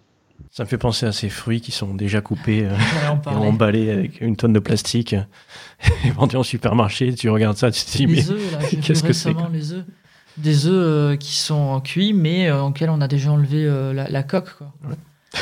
Mm. Mais pourquoi? Non, mais tout à l'heure, tu disais un truc qui était intéressant. tu donnais un tips justement sur, sur la motivation, peut-être sans t'en rendre compte, peut-être, c'est que de temps en temps, tu es motivé parce qu'il y a des choses que tu as envie de faire. Mais il y a des choses aussi qui peuvent te, te motiver, c'est des situations que tu as envie d'éviter. Et là, concrètement, ce que tu disais à mm. tes élèves, c'est que ce qui te motivait, c'est d'éviter de travailler chez toi. Donc ça peut être quelque chose de négatif qui peut te, qui peut te motiver et qui peut te faire passer à l'action, comme le fait de ne pas faire ta compta. Si tu la fais pas de suite, eh bien, ça va s'accumuler et au bout d'un moment, mais tu en auras plus à faire. Et pour éviter ça, tu pourras la faire en avance ou la faire régulièrement, des choses comme ça. Voilà, c'était euh, des, petits tips. Ne pas être uniquement motivé par des choses par des situations que tu as envie, mais aussi par des situations que tu as envie d'éviter. Voilà, de temps en temps, si tu mm. cumules les deux, d'ailleurs, euh, par exemple pour ta pour ta vie, euh, en te disant mais j'ai envie de ça dans ma vie, mais j'ai aussi envie d'éviter ça. Euh, ben, généralement, tu ça te permet d'avoir des résultats qui sont intéressants. Quoi. Voilà. Et je suis à côté de quelqu'un qui fait des signes à des tourterelles, hein, Stéphanie. Tourterelle, c'est le pigeon le plus gros du monde, mais parce qu'il va faire ouh dans pas longtemps. Hein. C'est pas des pigeons, ça. Voilà, voilà. Des voilà les conditions euh, auxquelles on agite le podcast. Il fallait pas m'emmener en pleine nature pour faire un podcast. Ouais. Bon, il est magnifique en tout cas, cette tourterelle. Non, c'est une tourterelle. Hein. Elle a un petit collier. Euh, ils sont en couple. Voilà. Très intéressant. Euh... on va commencer par les questions. Enfin, on va finir par les questions one shot. Voilà. On a toujours des petites questions qu'on pose et tout. Et, euh... Alors moi, ma question, ce serait euh, quel est le livre que tu offres régulièrement? Est-ce qu'il y a un livre que tu conseilles ou que tu offres régulièrement? Alors, j'ai réfléchi à la question, et puis l'autre jour, ma femme a ressorti un bouquin qui. Euh, et en fait, c'est la méthode Bullet Journal euh, par Ryder Carroll. Et alors, Ryder Carroll, c'est le fondateur de la méthode Bullet Journal. Et en fait, je suis désespéré quand on regarde des trucs du Bullet Journal, que les gens ont des trucs magnifiques, tous les sens, c'est beau, c'est plein de dessins, etc. Alors, je suis pas contre le côté créatif, hein. mais euh, dans la productivité, il y a un truc que je redoute le plus, c'est de passer, c'est le temps que l'on passe à travailler sur sa liste de tâches et donc sur la beauté de son bullet journal, plutôt que de faire ce qu'il y a réellement à faire, qui est marqué dans son bullet journal ou dans sa liste de tâches. Et moi, je l'ai vécu ce truc-là. Et donc, dans la méthode, euh, dans le livre, euh, la méthode bullet journal, en fait, il montre le côté très simpliste de sa méthode telle qu'il avait imaginé, avec un crayon, faire des traits, des choses comme ça, en disant, bah, si vous voulez faire plus compliqué, vous faites plus compliqué. Mais en fait, ce qui est super intéressant, c'est que c'est pas juste une méthode sur comment faire un bullet journal, ça déconstruit beaucoup de choses sur la motivation, sur l'organisation, sur les tâches, sur les petits cailloux, les gros cailloux, tous ces trucs-là. Là. Et en fait, je trouve que c'est vraiment très intéressant parce qu'il a une philosophie de création de j'avais noté une citation l'autre jour que là j'ai plus en tête mais très clairement en disant euh, que le le travail sur son organisation, sur le fait de pouvoir faire des choses, de pouvoir créer des choses pour les autres, etc. C'est aussi notre manière de contribuer au monde, d'aider les autres, et de, finalement de remplir toutes nos cases dont on a besoin. Hein. Et le livre, en fait, c'est pas juste un livre technique, c'est vraiment une approche qui est plus large et je trouve vraiment intéressant. Et, euh, et, ça change des bouquins de motivation, des bouquins de, des trucs comme ça, comme même la semaine de, de 4 heures, etc. Que la semaine de 4 heures, je le ferai jamais en, passage. Euh, non pas qu'il soit pas intéressant, mais parce que le, le, les gens ne, ne savent pas voir le sens réel du livre. Alors, je préfère ne pas l'offrir et je préfère offrir le bullet journal. C'est intéressant ce que tu dis effectivement sur le fait qu'aujourd'hui on est sur des bullet journal qui sont très compliqués. Parce que moi je me suis pas mal intéressé sur le, sujet et je me suis rendu compte qu'il y a une plus grande facilité à prendre euh, des carnets euh, desquels on s'en fout en fait, euh, pas particulièrement jolis et pas aller acheter le super méga carnet méga beau à 20 euros pour faire son bullet journal. Parce que finalement passer plus de temps à faire quelque chose de joli que quelque chose de fonctionnel. Mmh. Et c'est vraiment quelque chose qui m'a qui m'a sauté aux il n'y a pas longtemps et que c'est quelque chose que je pense que je voulais rajouter dans le dans l'ebook qu'on vend parce que c'est je pense c'est important que moi j'ai besoin d'avoir des, des, carnets moches là au moins je les utilise mais s'ils sont beaux ils sont j'en ai un que j'ai acheté euh, avant de partir euh, en voyage quand je suis parti en Colombie donc en, en août je ne l'ai pas touché. Il est intact, mais il est tellement joli que je me dis non, je veux pas. Si je le commence, il faut que je le fasse bien. Et là, voilà, j'ai recommencé à prendre mes cahiers scolaires euh, tout pourri, euh, mes blocs-notes. Et là, je travaille. Je fais, mais c'est quand même euh, fou. C'est pas possible, ça. Mm. Alors, deuxième question, un achat récent ou un investissement en temps, en énergie, euh, qui a eu un impact positif récemment dans ta vie? C'est une question qui est un peu compliquée. moi, je dis que le meilleur achat que je fais chaque année, c'est d'acheter une paire de baskets pour aller courir, grosso modo, parce que j'achète euh, très peu de matériel désormais. Euh, c'est pas des objets techniques, etc. Je me rends compte que la plupart des gadgets électroniques que j'ai achetés, de toute façon, je m'en sers jamais. Par contre, ce que j'use jusqu'à la corde maintenant, c'est mes baskets. Euh, et donc, euh, j'ai, puis moi, j'y prends en solde en plus parce que je prends toujours le même modèle, etc. Et donc, je me suis acheté en plus, il y a pas l'été dernier, j'ai pris des, des Five Fingers, qui est avec les orteils séparés là pour courir. Et je vais courir dans les, sur mes chemins, sur les rochers autour de la maison là, comme ça, avec ça. Et en fait, il y a juste une semaine, donc on sent très bien le sol et, autres. Et c'est mon retour aussi au fait de courir avec les sensations, de me dire, euh, quand je prépare les marathons, quand je prépare un marathon, et là je prépare le deuxième bientôt, là, euh, on est sur l'œil rivé sur la montre, sur le cardio, etc. Et au bout d'un, par moment, moi j'ai juste envie d'aller courir en me disant, je vais courir, je sais pas où. Et d'ailleurs, je sais tellement pas où que je sais jamais où je pars je pars de la maison, je sais pas si je pars à droite, à gauche, et puis à chaque rue, je change de chemin. Mais j'ai envie d'arriver à tel endroit, tout là-haut, là-bas, et euh, sentir les rochers, le chemin, m'installer là-haut, me poser sur un rocher, et, euh, et faire un peu de respiration en regardant les volcans d'Auvergne. Et en fait, le meilleur moyen pour y arriver, c'est ma paire de baskets. Et donc, eh ben, j'y vais avec ma paire de baskets. Et donc, chaque année, j'ai une paire de chaussures, mais cette année, j'ai pris les Five Fingers et qui me permettent encore de mieux sentir le terrain qui amène à ce. En fait, le problème des baskets modernes de, sport, c'est qu'elles ont des grosses semelles et qu'elles nous coupent de la terre. Et là, en fait, celle-là, elle nous relie à la terre encore plus. On sent que quand il y a un caillou sur le sol, et ben, si on marche dessus, il fait mal aux pieds, mais on sait qu'il est là, au moins, lui. Et puis ça te donne un certain style. Ouais, mais il y en a qui trouvent que c'est moche. Euh, ma sœur m'a dit, mais c'est quoi ces chaussures de, Bigfoot, etc. Euh, n'empêche que ça fait énormément discuter. Tout le monde m'a dit, mais t'as acheté ça et tout, comment c'est fait? J'arrive pas à mettre les orteils dedans, mais comment tu fais, etc. Et ben oui, ben oui, mais euh, découvrez ce monde-là, vous allez voir, c'est un truc. après de là aller courir totalement pieds nus, c'est autre chose, mais parce qu'il y en a qui le font. Mais vraiment, c'est dans l'achat, tu vois. Quand je regarde les derniers mois, je me dis, c'est vraiment le c'est une paire de baskets, c'est quand même le truc qui me, qui, je crois, qui me ravit le plus en fait.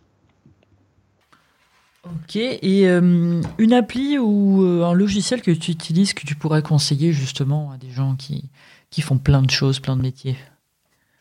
Ouais, alors j'avais j'avais hésité en fait dans cette histoire-là. j'ai longtemps fait une fixation sur les logiciels de prise de notes parce que je me dis quand on est dans nos cerveaux comme ils sont, on est obligé de noter tout ce qui passe. Voilà. Et en fait, je me suis rendu compte que moi j'utilise Ulysse sur Mac et sur iOS et je me suis dit bon bah c'est un logiciel comme un autre, moi je l'aime, mais tout le monde n'est pas obligé de l'aimer. Et en fait, je me suis rendu compte que la meilleure application qui est vraiment en train de m'aider le plus en ce moment s'appelle une, application qui s'appelle Briefing, Zone, euh, qui est une application de respiration sur euh, iPhone. Euh, mais en fait, si vous avez petit bambou, il y, a la fonction cohérence cardiaque dedans qui fait exactement la même chose. Et en fait, ça c'est une application. Il y a un rond qui grossit quand il faut inspirer et qui diminue quand il faut expirer. Et donc, on peut la régler pour qu'elle fasse, euh, qu'on fasse 6 respirations complètes par minute, alors que normalement on en fait 20 hein, en, naturel. Et donc, en fait, là, on, en a le rythme de ce qu'on appelle la cohérence cardiaque. Et ça a un gros avantage, en fait, c'est que ça nous met euh, au diapason de notre cœur, de notre corps, de notre. Euh, on constate qu'on peut respirer par le ventre, etc., ce qui était une difficulté chez moi. Et donc, cette application-là, en fait, euh, je me rends compte que euh, bah, quand il y a plein d'idées qui viennent dans tous les sens, quand je suis un peu euh, émotionnellement instable, j'ai envie de dire, hein, je sais pas comment trop le dire, etc. quand j'ai un peu de problème à poser mes idées, etc. Soit il y a la solution d'aller courir, mais c'est la solution, c'est de respirer. Donc je m'allonge sur mon tapis, je prends cette application-là et je respire pendant 5 minutes au son de ce truc qui, qui, monte, qui descend, qui monte, qui descend, qui monte, qui descend. Il y en a plein d'autres qui le font, mais moi j'aime bien celle-là. Et, euh, et, vraiment, je trouve que c'est l'application, quand on a un cerveau qui est très chargé de plein d'informations dans tous les sens, on peut le décharger en prenant des notes, mais par exemple, euh, je note beaucoup de trucs en carte heuristique. Mais le problème, c'est que quand on commence à faire ça, on sait qu'on déplie tous les, tous, les traits dans tous les sens. Là. Et donc, euh, ça, ça allège pas le cerveau, ça continue à le faire fonctionner. Et bien cette application-là, le simple fait de se concentrer sur son souffle fait que d'un coup, hop, on coupe et que euh, ça va mieux. pour la petite histoire, le premier article qu'a écrit Stéphanie sur, sur Cameo, c'était sur la cohérence cardiaque, mm. n'est-ce pas? Ah Oui, parce que ça fait partie des choses qui aident énormément. Euh, moi, j'utilise une appli qui s'appelle Pranayama, en fait, et le, Pranayama, à la base, c'est vraiment le, yoga de la respiration et fait partie. Euh, alors autant, autant le yoga me met dans une rage incroyable. Alors autant par contre la respiration, c'est quelque chose qui me fait énormément de bien et j'avais découvert ça quand j'étais parti à Bali avec un prof absolument extraordinaire qui euh, nous avait appris à respirer et on, avait fait des pauses de respiration de plus de 9 minutes alors qu'on était tout à fait débutant et on n'y croyait pas trop, il nous avait chronométré avec une certaine capacité respiratoire et c'est très intéressant et c'est vrai que c'est des moments où le cerveau il, euh, c'est pas qu'il s'éteint, mais c'est comme si tout se ralentissait pour revenir mieux mm. après. Euh, et, je pense que c'est une façon, ouais, je vois très bien le parallèle avec, euh, avec le sport et la course. C'est un moment où tu peux ben, vider. Et c'est nécessaire. C'est pour ça que c'est quelque chose que, dont je parle très souvent de, de, ces sas de liberté, en fait, qu'il faut. Moi, c'est pas le sport, c'est pas le, la course, donc c'est, c'est la respiration, c'est clair. Ok, on peut terminer par une citation, une citation qui t'accompagne. Oui, euh, alors, j'en ai une que je donne tout le temps. Euh, c'est celle de Rich Roll, euh, qui est un coureur d'ultra, qui fait des podcasts, etc. Qui, est, qui a, sa biographie est super intéressante. Euh, un jour, il s'est rendu compte qu'il pouvait plus monter les escaliers de chez lui, qu'il euh, ne verrait pas son bébé, il serait pas au mariage de son bébé euh, dans quelques années. Donc, il a pris fait une prise de conscience. Il est devenu végétarien, s'est mis à courir de l'ultra, des Ironman, des ultra Ironman, enfin des trucs de dingue. Et il un truc, il dit faites ce que vous aimez, aimez ceux qui vous sont chers, soyez au service des autres et sachez que vous êtes sur la bonne voie. Et j'aime bien ce mantra que j'avais adopté l'an dernier. Et mais j'en ai un autre qui est en train de lui voler la, la, vedette, enfin pas voler la vedette, mais qui se complète, et c'est euh, Kobe Bryant. Euh, on a ressorti toutes ces citations avec sa mort, qui disait le plus important est d'essayer d'aider et d'inspirer les gens afin qu'ils deviennent doués dans ce qu'ils veulent faire. Et en fait, ça représente exactement ce que moi j'essaie de partager dans mes contenus. Et les deux mélangés, en fait, eh ben, euh, c'est vraiment mes deux mantras de fonctionnement au quotidien et vraiment, dans tout ce que j'essaie de faire, de partager les trois mots, euh, mes contenus, les podcasts, les blogs, tout ça, tout ça se résume en fait dans ces deux phrases. Ok. Merci. Ben, merci. Bertrand, est-ce que tu peux nous dire où est-ce qu'on peut te retrouver Où est-ce que les auditeurs peuvent voir tes contenus? Alors, le plus simple, c'est de chercher Bertrand Soulier euh, sur partout. celui qui a un micro, c'est euh, ça? Non Pas forcément. Euh, alors attention, parce qu'il fut, il fut, il y a un Bertrand Soulier qui fut chanteur, euh, d'ailleurs chanteur assez connu pour avoir euh, eu des problèmes avec Nicolas Sarkozy sur une, et je sais pas qui d'autres, des, des, maires de sa commune. Donc il y a un mec un peu dégarni des cheveux qui est le chanteur et qui fait un peu de théâtre. C'est pas moi. Voilà. Le Bertrand Soulier, c'est le mec qui a une casquette sur la tête en train de courir, qui est face au puits de Dôme euh, sur son blog, donc bertrandsoulier.com. Si vous cherchez sur Instagram, Bertrand Soulier, ça marche. Et si vous cherchez sur toutes les plateformes de podcast, Bertrand Soulier, ça va vous remonter tous mes podcasts. Et donc, euh, tous, tous, tous vont tous remonter.